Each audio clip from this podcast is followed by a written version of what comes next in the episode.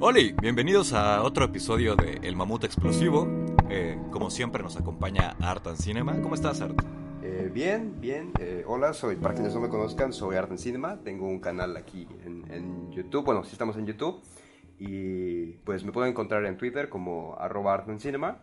Y bueno, primero que nada quiero hacer una quiero, hacer una disculpa a Jody y a las personas que tal vez no sepan por qué, pero la cosa es que este es el técnicamente sería el tercer podcast que haremos, pero por una cuestión mía, un error mío, este, se jodió, se jodieron los dos episodios anteriores y pues ahora sí que apenas estos serían los el, los, el 3 y 4. Así que Jody, una disculpa también a, a- No, no, no. Al, al gordo Taku, porque fueron casi hora y media y pues Ah, sí. por una... Habíamos, habíamos grabado con el gordo Taku y había quedado algo interesante. Pero bueno, ya, ya no verán eso. Pues ya ni modo, ya no verán eso. Ya no lloren, no, no, no lloren por lo que no fue, ¿no? Entonces, este, el día de hoy vamos a hablar sobre Bad Bunny, ¿no? Porque acaba de sacar disco, porque es nuestro padre y necesitamos hablar sobre él, ¿no? Sí, y porque hoy se Este- fuma, hoy se bebe. Ajá, si, si Dios lo permite. Si Dios lo permite. ¿Cómo? Ahora, Art, ¿a ti no te gusta Bad Bunny? ¿Te gustaba? ¿Qué, es- ¿Qué pasó aquí? ¿Por qué te sabes esa canción? Eh, bueno, no, es que me la sepa, pero como, como desde hace, porque, mira, bueno, para los que no sepan, eh, habíamos tenido planeado, teníamos planeado hablar sobre ese tema del reggaetón desde hace casi un año, eh, aproximadamente por mayo, junio de 2019, pero por diversas cuestiones no habíamos podido. Así que yo me fui, no adentrando, porque ya conocía el género, y fue explorando otros como el trap en español, eh, pero la cuestión con Bad es que como vi que Jody me lo eh, había recomendado, pues dije, vale, voy a dar unidad. Y no fue hasta sino unos mes, mes y medio, dos, que empecé a escuchar sus canciones. Y a pesar de que no muchas me agradaron, ya sea por su, por su voz o u otras cuestiones, eh, sí hubo una que me gustó, que de hecho, que de hecho Jody ya sabe que es, es Rolandito. Y más que nada fue por porque era un, sonido diferente, son- sonaba diferente a lo... pues ahora sí que lo que él venía manejando. Es que no estoy seguro, no soy, muy no soy experto en él. Pero además me gustó por la cuestión de que yo investigué acerca de la canción y mencionaba que eh, probablemente fue inspirada por la desaparición de un niño, el, el caso de la desaparición de un niño en Puerto Rico, que a día de hoy sigue sin, sigue sin resolverse, por lo que eso ad- adhirió un poco más de subtexto a la canción, además de que sumado a las letras, pues me gustó. Ahora sí que sí, es, es de las pocas o la única que sí, de hecho la escucho. Pues yo creo que... Bueno, alguna vez estaba hablando con personas y me dijeron que, que el fenómeno de Bad Bunny era muy interesante porque le gustaba a personas que incluso no les gustaba el reggaetón, ¿no? O sea, como que si... Por ahí podían entrarle, ¿no? A, a este mundo. Y, y yo creo que su disco, el Por Siempre, el Por Siempre, ajá, es, es, eh, es un disco muy interesante, ¿no? Porque ni siquiera es que sea totalmente reggaetón, sino que también tiene un poco de trap y, y- y tiene esta canción que se llama Otra Noche en Miami, que también le mete como cosas ahí medio low-fi, ¿no? Entonces, yo creo que dentro de lo que es el género del reggaetón, pues es un artista que, que experimenta bastante, ¿no? Y eso también es va- valioso dentro de esa industria que pues siempre está haciendo lo mismo, ¿no? Bueno, no sé, igual eh, es lo que vamos a hablar ahorita. ¿Siempre se está haciendo lo mismo en, el- en este género o, ha evolucionado, no? Sí, es... ¿Por qué? Porque eh, se agradece que explore, porque realmente eh, en cuestión general se tiende a denigrar el reggaetón. Sin embargo, creo que tiene más que ver, más que el reggaetón en general, tiene más que ver con las letras. ¿Por qué? Porque si revisamos eh, décadas, ahora sí que pasadas ya, eh, principios del- de los 2000, había muchos artistas que pues, por ejemplo, Don Omar, de hecho, lo que son Don Omar, Daddy Yankee y otros, realmente yo los escuchaba, por, me acostumbré a escucharlos porque eh, cuando, era, cuando era niño, eh, cuando estaba en casa de mis abuelos, unos, unos tíos ponían canciones de, me acuerdo que era sábados, domingos, que se, que se ponían a arreglar el, carro o limpiar la casa. Acá con, re- con reggaetón, ¿no? Y estaban así mojados tus tíos sus playeras mojadas, tus tíos, así bailando reggaetón, lavando el coche. pues no, no, no, no bailando, pero sí. No exactamente. No, no exactamente, eso te lo, te imaginaste. Pero eh, sí, una, parte de mi, de mi infancia fue, fue con eso. A pesar de que a mí, eh, después, años después, no, no terminó de conectarme. Pero esos sí son artistas que realmente yo sí escuché. Y por ejemplo, hay algunas que, a pesar de ser reggaetón, tienen unas letras interesantes, como son eh, Angelito, Pobre Diabla que no hablan de lo que la gente comúnmente cree. Porque Angelito, por ejemplo, es una historia de venganza en la cual una mujer eh, contra una enfermedad por querer eh, causarle celos a su pareja, que la engañó. Y por Diabla, pues habla de cómo una mujer fue utilizada por, por su pareja y esta, a pesar, de, a pesar de eso, no se da cuenta. Y otra que realmente, por ejemplo, a mí me encanta es la de, que se lo dije yo de hace rato, la de Grito Mundial de Day Yankee, que, o sea, para mí, esa debió haber sido la canción de Brasil 2014. ¿Por qué? Porque tenía todos los elementos para hacerlo. estaba en Brasil, estaba la, samba, combinaba el reggaetón.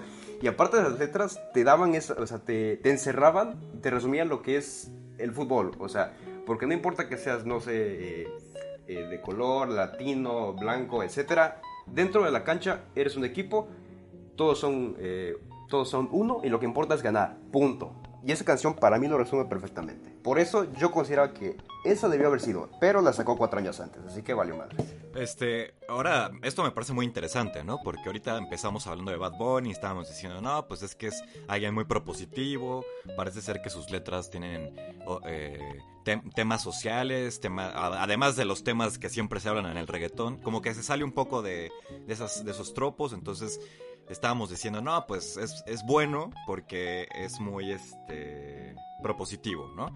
Pero ahora estamos hablando de reggaetón viejo, relativamente, que ni siquiera hablaba de esos tropos que se le adjudican al reggaetón, ¿no? Entonces, de verdad, eh, sí, hay proposición o siempre ha habido, ¿no? Igual y solo tenemos un prejuicio ahí extraño o sea, claro que existe este reggaetón con letras sexosas, pero también está este otro reggaetón que siempre ha estado hablando de otros temas, ¿no? Sí, es, el mismo caso que pasa con el rap. ¿Por qué? Porque el rap, eh, por ejemplo, el, el gangsta rap como tal, en los finales de los 80 y 90, hablaba precisamente de eso, de las regiones marginadas, de comunidades afroamericanas, y estas personas hablaban en sus letras, daban mensajes acerca de lo que vivían, de la violencia, de las drogas, del entorno y de la presión policial también. Entonces, eh, y si lo comparamos con algunas letras del rap de hoy en día, pues pasa lo mismo igual que el reggaetón, o sea, encontramos de todo, tanto canciones con valores, con mensajes reales, como canciones vacías, con letras que realmente no aportan nada más. Ok, digo, yo no, yo no diré que Calladita no aporta nada. A ver, por, calladita, ¿no? Pero... Mm, pero puede ser cualquiera. Yo supongo que Calladita se te hace una de esas eh, canciones que, que, no tiene una letra propositiva. ¿O tú qué dirías? Para, a, mí como tal, no. Para mí, para mí no. Porque, pues... ¿Qué, qué, te puedo enseñar? Pues, pues que, ella es calladita. Ah, bueno. Ah, ah, ah, bueno, bueno. no, no, o sea, pero, o sea, ahora, otra cosa, ¿no? O sea, eh, el hecho de que haya música, el hecho de que haya películas, bla, bla, bla, no quiere decir que esas cosas te tengan que enseñar algo, ¿no?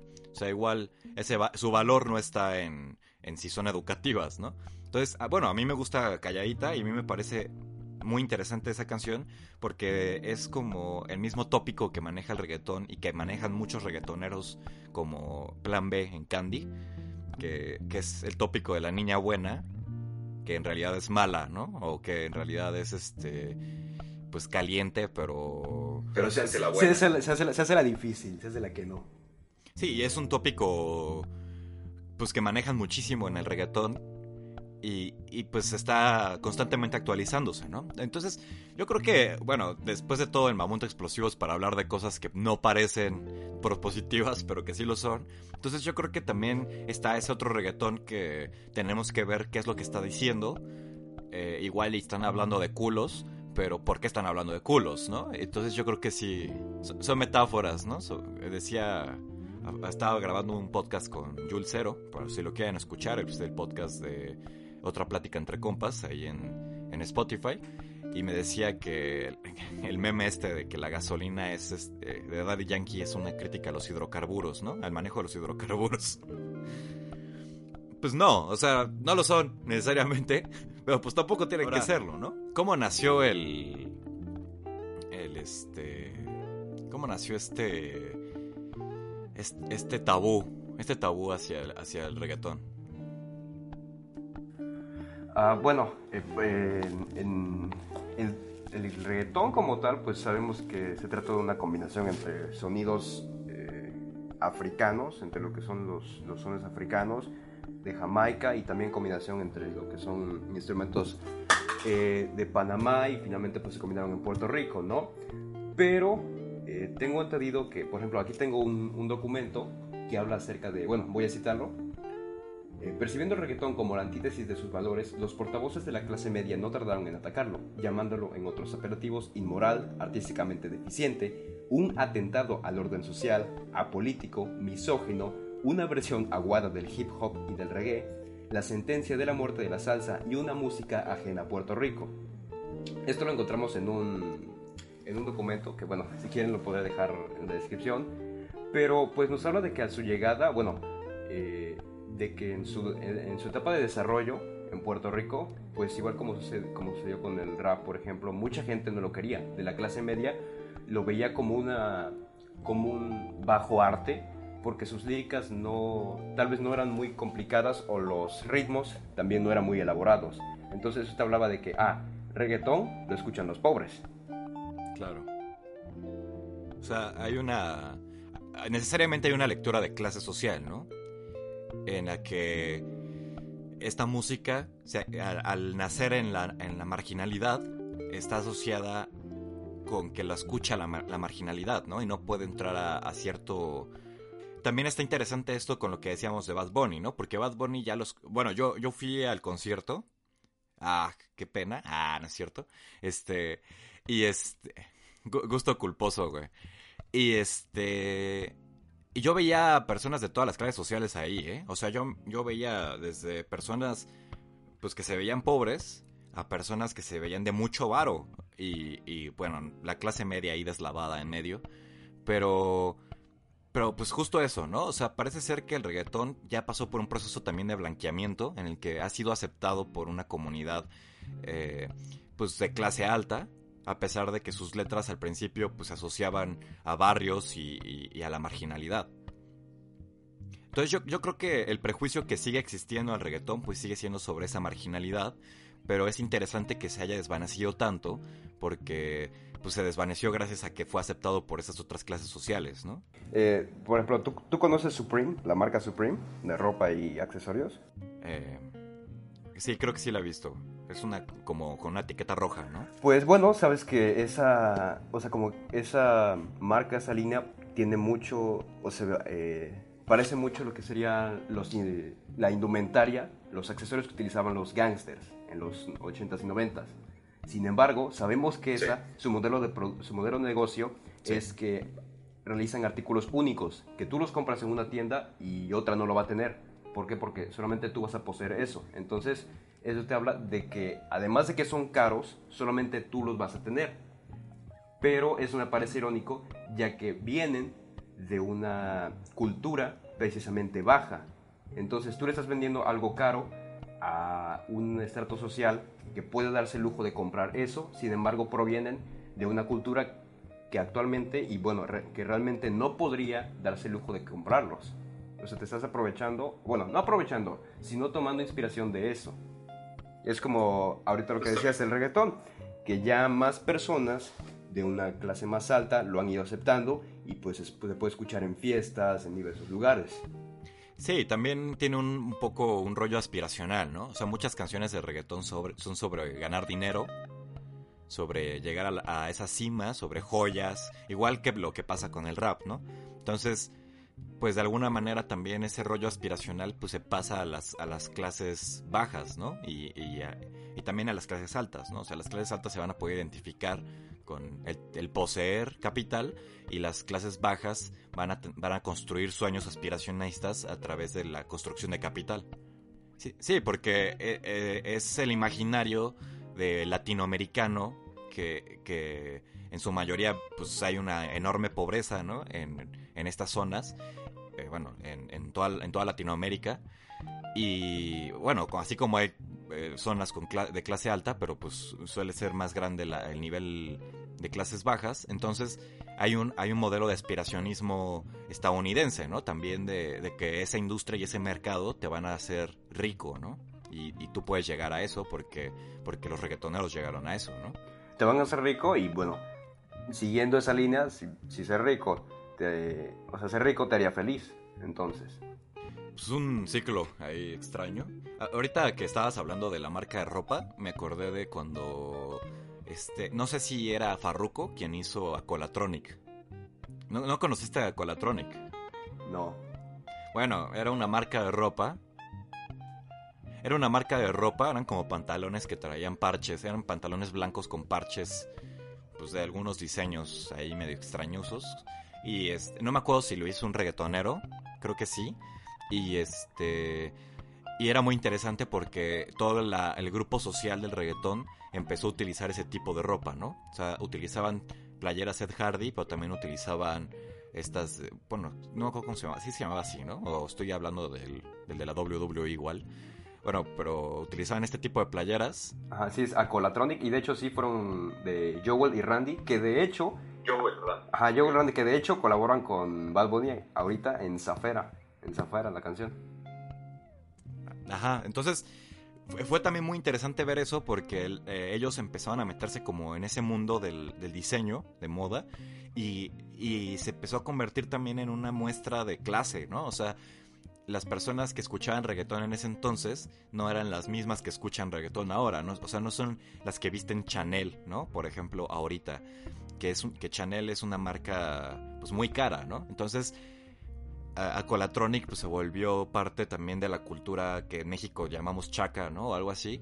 O sea, era la cultura de, esos barrios que escuchan reggaetón, ¿no? Y que, se, que se sienten muy identificados con el reggaetón. So, yo una vez conocí un chavo del, de la Metro Musquis, que, que, es un barrio, pues, que vive el reggaetón, ¿no? O sea, ellos sí, sí viven el reggaetón a, otros niveles, aquí en México, yo diría. Y, de hecho hay un video hay de una chava que, que está diciendo no se quiera poner los tenis, ¿no? No se quiera sacar la espina. Si ya se la zapa, ¿qué se la pla? Ah, pues está grabado. Son de la Metro Musquis ellas. Y eh, con ese acento de feño. Son de la Metro Musquis. Y aparte se escucha de fondo el reggaetón, ¿no? Mientras están diciendo eso. Y, pues también hay mucha identidad en, en, la ropa. Y eh, que también estos, estos iconos están generando, ¿no? Sí, y bueno, ahorita, ahorita que, que seguimos con esto de la ropa. A veces se me hace eh, curioso cómo es que, por ejemplo, si una persona, eh, eh, una persona de clase media baja llega a comprarse o alcanza a comprarse esa ropa cara o dices de marca, muchas veces le mencionan que, según es de mal gusto, que no debería ponérsela, shalala, shalala. Entonces estamos diciendo como si eres de clase baja, si eres pobre, si tú te pones ese tipo de ropa, si te pones un Gucci, Chanel, etcétera, no te queda a ti. ¿Por qué? Porque eres pobre. Sí, es una cosa bien discriminatoria y bien rara, ¿no? O sea, porque es el rollo aspiracionista, porque los pobres no pueden ser ricos en realidad, ¿no? Aunque te digan que sí, que con mucho esfuerzo lo vas a lograr, pues lo cierto es que no, ¿no? Esas clases no pertenecen a, a, los otros espacios. Entonces, si tú usas cosas que no pertenecen a tu clase social, eres, eres un paria, ¿no? Eres un este eres un güey que solo quiere pos, que solo es pose, ¿no? Entonces, pues eso también es discriminatorio, ¿no? Y está bien extraño. Sí, y bueno, regresando a lo, que era el, reggaetón, el poder del reggaetón como tal, ahora me gustaría hablar de cómo es que este influencia en las personas y cómo este a veces puede tener un poder de convocatoria grande que incluso puede llegar a formar parte de un movimiento político, como lo vimos en Puerto Rico. No sé si, lo viste igual. O sea, que, que los cantantes se vuelven líderes de opinión e incluso creo que no solamente fueron reggaetoneros, fueron varios más eh, artistas del mismo país que lograron sacar al, al gobernador de su, ahora sí que de su territorio, del poder. Sí, es, eso también está interesante porque eh, casi no hablamos de política con reggaetón porque las letras no nos dan para eso, ¿no? O sea, lo cierto es que la mayor parte del reggaetón no está haciendo crítica social, a diferencia de otros géneros que nacen haciendo crítica social como el punk, ¿no? Entonces, es muy interesante ver que estos reggaetoneros empiezan como a meterse en la vida política de sus países y, permiten que prosperen la, las, este, las protestas, ¿no? Yo me acuerdo de una imagen de la protesta de, de Puerto Rico en la que estaban cantando una canción de, de Bad Bunny, creo, en la protesta, ¿no? Entonces, se volvió un rollo sumamente identitario de lo latinoamericano, pero también se volvió un... O sea, eso, ese es el otro lado, ¿no? También es un rollo de identidad latinoamericana, pero también es un rollo de... Que, que, permite la protesta en esos países en donde nació, ¿no? O sea, ya no es ese género que tú me decías hace rato que estaba, que nadie quería, ¿no? Que se veía feo, sino que ahora ya es un género que es muy aceptado. Sí, y bueno, te digo esto porque, porque recientemente, eh, hace unos días, Residente, eh, lanzó, de Calle 13, lanzó la canción René, y me puse a escucharla y con las letras me di cuenta de, de, de, que sí realmente de lo que hizo, en una parte menciona, o bueno, se interpreta que lo que hizo como tal de reggaetón, de calle 3 y todo eso fue simplemente para juntar dinero para poder sobrevivir. Ya como, ya toma, ya leyendo, dándole otra lectura a varias canciones que tiene, te das cuenta que a lo mejor eso es cierto. Porque además igual menciona que, que pues eh, to, todo lo que se vivió, o todo lo que él vivió, eh, te, da una, te da una lectura de cómo es que se vive en, en esos lugares.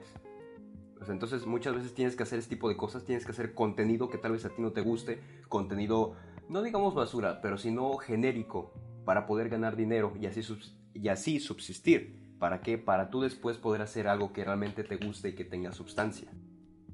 Esto me recuerda un poco a lo que hizo Mon Laferte con Placata, como se llama. Entonces, es ella sacó la canción, ella decía en entrevistas que había sacado la canción reggaetón para que la protesta, su protesta sobre, sobre...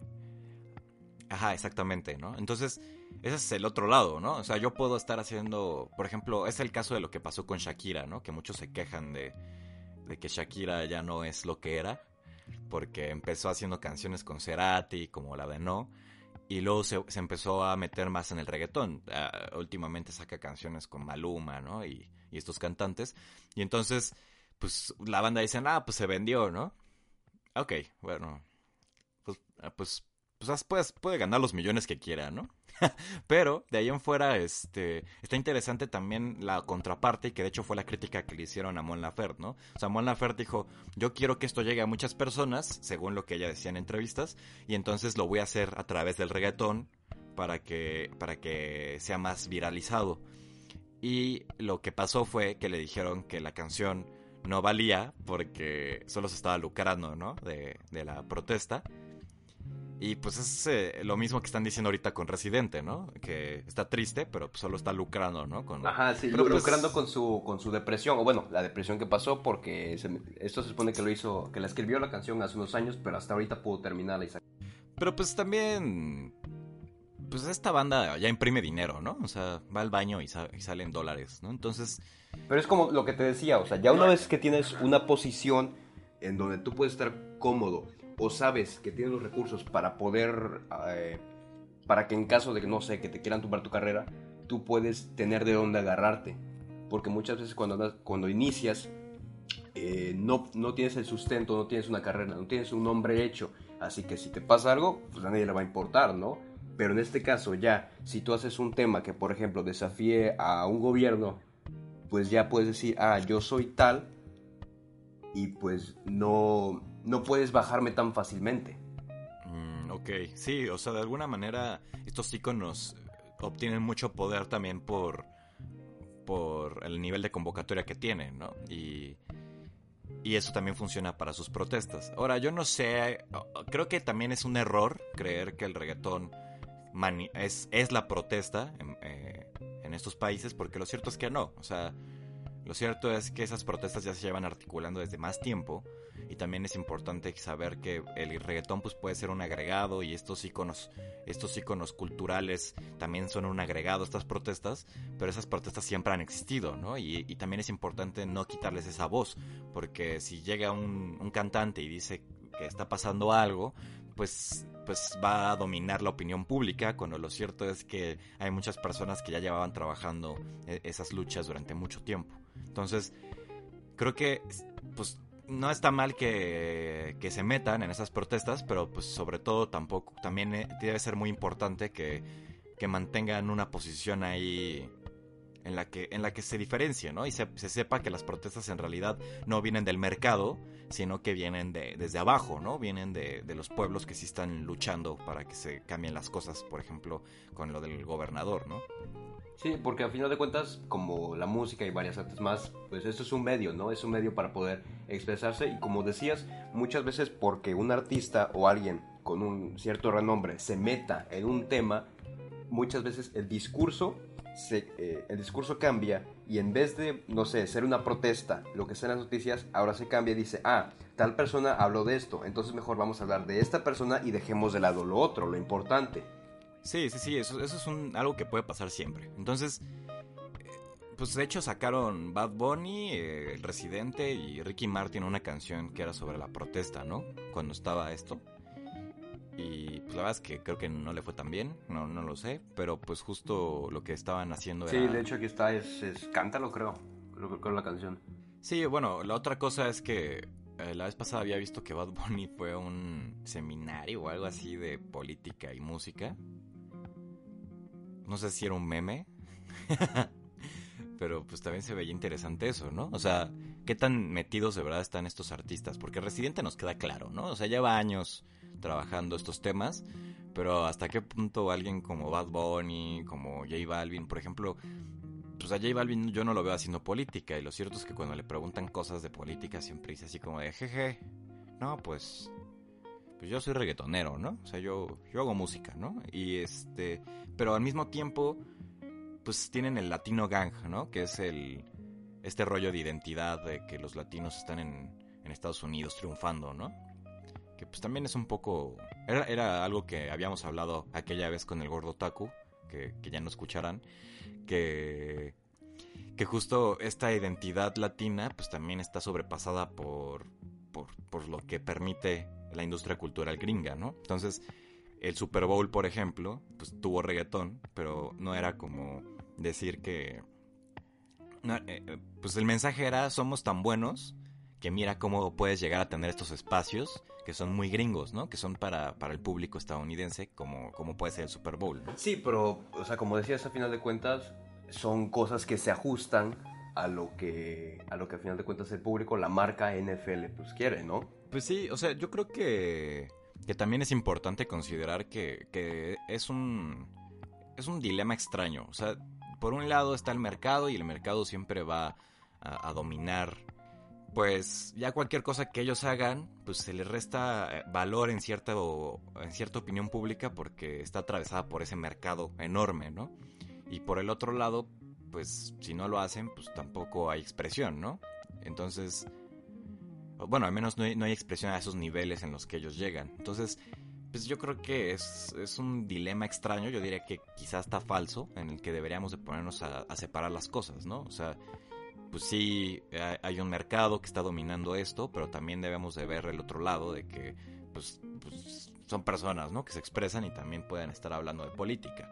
Y no es como que otros autores en otros mercados no lo hagan, ¿no? Está Vargas Llosa, que a mí me cae muy mal, pero me gusta mucho su literatura y y pues resulta que es un vato muy de derechas, ¿no? Y, y siempre el mundo dice, oh, por Dios, Vargas Llosa, ya, deja de decir eso.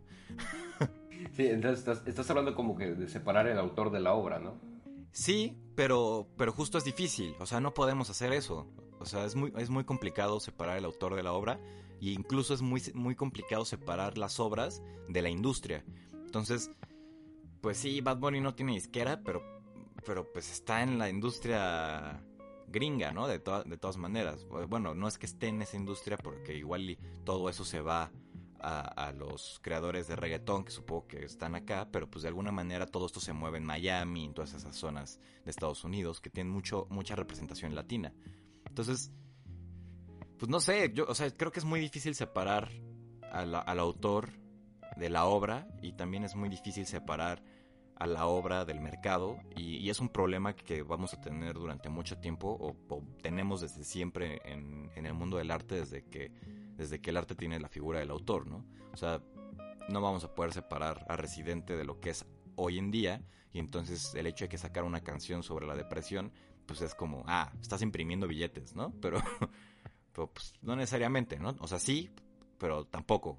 Tampoco tiene que ser solo eso. Yo creo que o sea, depende mucho la condición en la que se encuentre el, artista como tal, porque por ejemplo el caso de Roman Polanski, que sabemos eh, pues es muy delicado, y ahora, ahora recientemente en, en, la ceremonia de los César, lo que ocurrió, y después de eso, o sea, te habla de cómo a veces la industria incluso es, es ciega ante lo que sucede, y aún así sigue premiando personas a, o sea, a sabiendas de lo que cometieron. Sí, o sea, es, es una cosa bien bueno, pasa con Roman Polanski y también pasa con, con, Woody Allen, ¿no? O sea, son autores, son, bueno, personajes, o bueno, en el caso de Polanski y de Woody Allen, son, son autores que, que son muy valorados por, por, sus obras, porque hicieron obras muy interesantes para muchos públicos, pero pues por el otro lado hicieron cosas que son aberrantes para los valores de nuestras épocas y que, y que no tienen cabida, ¿no? No deberían de tener cabida pero sus voces ya están ahí, ¿no? Entonces, ¿qué se hace con esas personas? ¿Qué se hace con, con el arte de personas que, que han cometido este, estas, estas clases de... de sí, igual, por ejemplo, eh, uno, un autor que me gusta mucho que es Lovecraft, eh, como sabemos, pues igual tenía muchas tendencias a lo que era eh, la discriminación, muchas tendencias racistas, y bueno, algunos creen que en sus obras escondía eso, ¿no? Y escondía la aberración que sentía hacia ciertas comunidades por medio de, de representaciones como monstruos. Igual el caso de Tolkien, que algunos hablan de que los orcos podían ser representaciones de, de comunidades afroamericanas y pues la representaba de manera despectiva, ¿no? Sí, mm, y ahorita está el tema este de Bad Bunny, ¿no? Que sus canciones son... Que sacó Chumel Torres, también hay un tweet diciendo que las canciones de Bad Bunny pues hablan de, de temas muy misóginos a veces. Bueno, gran parte de las veces pues el reggaetón tiene, tiende a tomar temas medio misóginos, bastante misóginos, muy misóginos. ¿Y qué hacemos con eso, no? O sea, porque lo cierto es que se, está haciendo música muy comercial, que a muchas personas pues nos gusta, pero también no podemos ignorar esos otros mensajes, ¿no? Y luego está esto de que Bad Bunny se presentó en los premios de Pornhub, ¿no? Entonces... Pues muy... Sí, sí, sí. Entonces, eso también fue eso también fue muy este escandaloso porque porque ahorita con, con cómo ha evolucionado los movimientos feministas, pues hay, hay, una gran beta de los feminismos que no que están en contra de, de, la pornografía por lo que representan, ¿no? Entonces, ¿qué se hace también con eso, ¿no? Porque por un lado estás empezando a... Tienes una protesta en el programa de Jimmy Kimmel diciendo que... que, que mataron a, a una chica trans era, era, era Fallon, era Fallon. Y Fallon, creo. Ah, sí. Y este y por el otro lado estás asistiendo a, a los premios de Pornhub, ¿no? Entonces, pues hay muchas contradicciones. Digo, tampoco es que no, no las deba de haber, ¿no? A final de cuentas, estos güeyes, pues no son santos, ¿no? Pero, y, debemos de criticar ciertas cosas, pero ¿cómo lo hacemos, no? Ese es el problema. O sea, ¿cómo, cómo criticamos este tipo de, de, manifestaciones y tanto al autor como a sus obras. Creo, creo que es un, es un dilema que, que pues todavía va, a dar para mucho. Sí, yo me siento ahorita, cuando hablo de estos temas, me siento como el meme este de, de Kylo Ren, de Adam Driver. ¿Cuál? Ah, el de... ¿Eres arte? Sí, sí, sí. Eh, así me siento. Me siento como ese güey. Entonces, bueno, también regresando un poco al tema este de, cómo e, evoluciona la música y, ciertos y cambian los, los, temas de los que se habla, pues también es algo que pasó con el rock, ¿no? O sea, los Arctic Monkeys al inicio, sus primeros discos, pues tienen mucho de, de, pues de la clase social de, de Inglaterra, ¿no? Y hablan de los barrios de Inglaterra y tienen esta canción que hace un pequeñito homenaje a Roxanne de, de Police, la de When the Sun Goes Down y en esa canción hablan justo de, cómo las noches en Inglaterra se convierten en, noches en las que salen otro tipo de personas, ¿no? Que, eh, pues que hay prostitutas, que hay este, pues venta de drogas, todo eso, ¿no? Es otra ciudad, exacto. Y también está, está la otra canción, ¿no? La de Riot Band, que es de, de un chavo que está bebiendo en la calle y los policías le dicen que no puede beber pero este chavo dice, a mí nadie me dijo, ¿no? Que, que tenía que tener una edad para beber. Deja de molestarme, puerco. y entonces lo golpean. Lo golpean en, la, en la, camioneta antidisturbios, ¿no? Entonces, de alguna manera, pues eso también representa una, son canciones que hablaban de, tópicos sociales y, ahorita ya tenemos, bueno, no sé si en el último disco llegaron a tocar esos temas, pero por ejemplo en el IM, pues no los tocaron, ¿no? Hablaron de, de, mucho amor y, cosas que, pues que no, no, eran tan específicas de su, de su contexto. Entonces... Una, una evolución, ¿no? Mostraron una evolución diferente. Sí, hubo una evolución y cambiaron los temas de los que estaban hablando. Y eso tampoco es malo, ¿no? O sea, tampoco hay que casarnos con que todo tiene que ser de política y todo tiene que ser de, crítica social. Porque a final de cuentas también las cosas que no son de crítica social nos permiten leer otros contextos, ¿no? Y, pues ver que ellos ya no pertenecen igual a, ese espacio que, del que salieron. Sí, está como, por ejemplo, una de mis bandas de favoritas, o no, diría la, la, favorita, el Linkin Park, que inició siendo eh, sus temas tocaban mucho lo que era el, cómo los adolescentes o los jóvenes se sentían muy eh, opacados por los demás, no, se sentían incomprendidos. Eh, sin embargo, con el paso del tiempo fueron evolucionando, fueron cambiando y, por ejemplo, se nota una diferencia enorme entre lo que fue su primer álbum. Una, una, comparación que me gusta hacer mucho es el caso de Numb e Invisible, del último álbum que sacaron en 2017 y son las letras. ¿Por qué? Porque en Numb se habla de la relación de un padre, bueno, en ambas yo le doy una interpretación de que es un padre y un hijo, una plática. Sin embargo, en Numb es la perspectiva del hijo. ¿Por qué? Porque habla de que de que, el, de que lo que hace el hijo no es suficiente para el padre, de que se, se siente decepcionado de él y pues los problemas de un adolescente, ¿no? Sin embargo, en la, en la de Invisible se contrasta esto con una versión más paternal, una visión más como de más acogedora en la cual el padre le dice al hijo que lo que lo ayuda, que lo ayuda a sentirse este, seguro ante la ante las adversidades del mundo. Y esto lo interpreto de manera que en ese entonces la banda pues era joven, no estaban iniciando, estaban en sus veintitantos. Eh, sin embargo, al momento de escribir este otro tema, pues ya muchos eran padres de familia, entonces ya son perspectivas diferentes de ver la vida y eso, eh, eso de igual forma afecta en cómo tú escribes las canciones. Sí, bueno, oh, eh, yo en un video hablaba sobre, lo, sobre el problema de la muerte del autor, ¿no? De que no podemos decir que, que las obras les pertenecen a los autores necesariamente, entonces es difícil como decir esta lectura de que o sea, yo estoy totalmente de acuerdo con lo que dices, ¿no? Se está enfrentando a una perspectiva distinta de cuando eran jóvenes a cuando ya son adultos y pueden tratar estos temas. Pero también esto nos habla de, la posición de la sociedad en esto, ¿no? O sea, pues una cosa bien, no sé. También esto pasó con el rap, ¿no? O sea, empiezan hablando sobre el barrio, sobre la vida en las calles y muchas canciones de rap evolucionan ya cuando llegan alto a hablar sobre sobre las joyas que tienen, los discos que sacan, ¿no? Y incluso tiene, hay como rencillas entre los raperos que se avientan acá. Nah, pues yo gano más que tú, me la pelas, ¿no? Sí, de hecho, por ejemplo, Vaseline de Ice Cube eh, precisamente trata de eso. Porque después de que lo echaron, bueno, no lo echaron, sino que tuvo problemas con el grupo, diferencias, pues les tiró carrilla con esa. Y se las dejó ir ahora sí que sin vaselina. Y, eso es algo que igual y no pasó con Metallica, ¿no? Igual y el de Megadeth pudo haber hecho una canción de me la están pelando durísimo, así. Porque después de haberlo sacado, ¿y por qué no pasa, no? O sea, es parte del género, es parte de cómo se construyen este tipo de canciones, igual hay más apertura en algunos géneros a hablar de ciertos temas y en otros no ha habido esa, esa apertura. Entonces, pues por ejemplo con el rock, pues llegó el rock progresivo y se puso a hablar de filosofía, ¿no? Y se puso a hablar de existencialismo y, de política y de muchas otras cosas.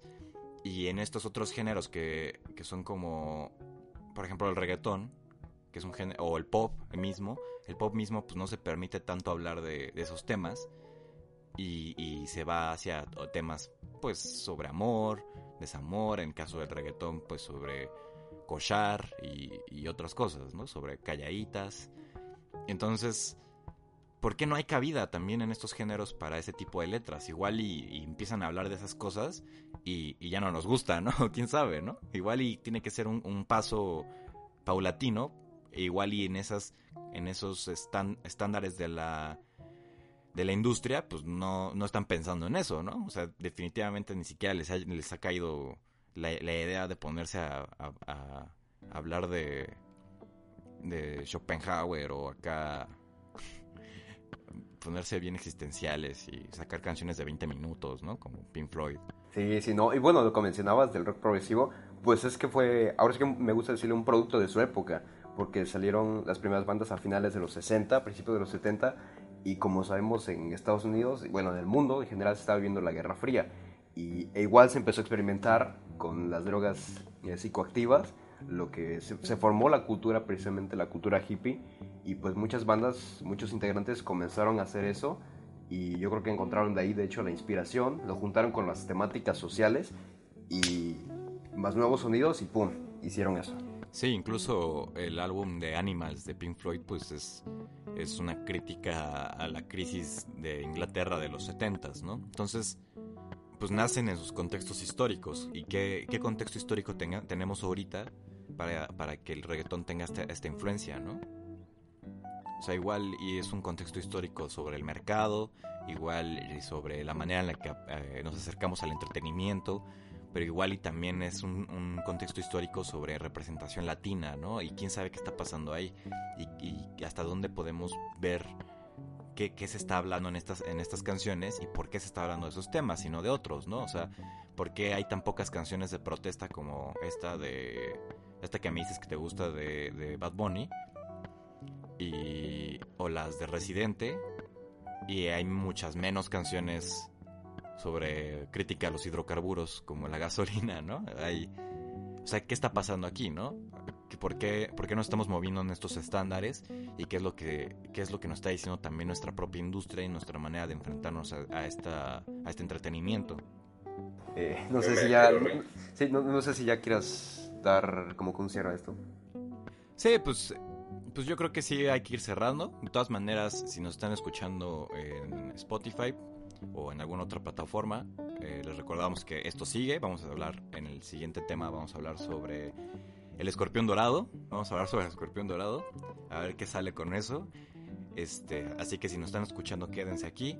También, eh, si nos están viendo en YouTube, pues este video está en mi canal. Y en el canal de Art van a poder ver nuestro, nuestro podcast sobre el escorpión dorado. Para que vean la segunda parte de este podcast.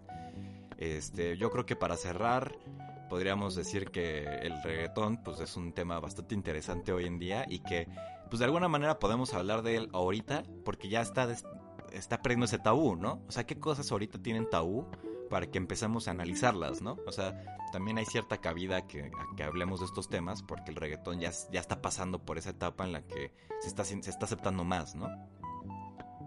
Entonces, eh, ¿Te gustaría cerrar con algo este tema? ¿Alguna conclusión que hayas sacado al respecto? Uh, pues no, creo que realmente todo lo que, lo que pensaba sobre esto lo, ya lo mencioné, ya lo expuse. Ya lo vomitamos aquí, ¿no? Así. pues muy bien, entonces me despido de ustedes, nos vemos en el canal de Art and Cinema para que nos sigan escuchando, vamos a hablar sobre el escorpión dorado y los que nos están escuchando quédense aquí porque vamos a empezar con el siguiente podcast.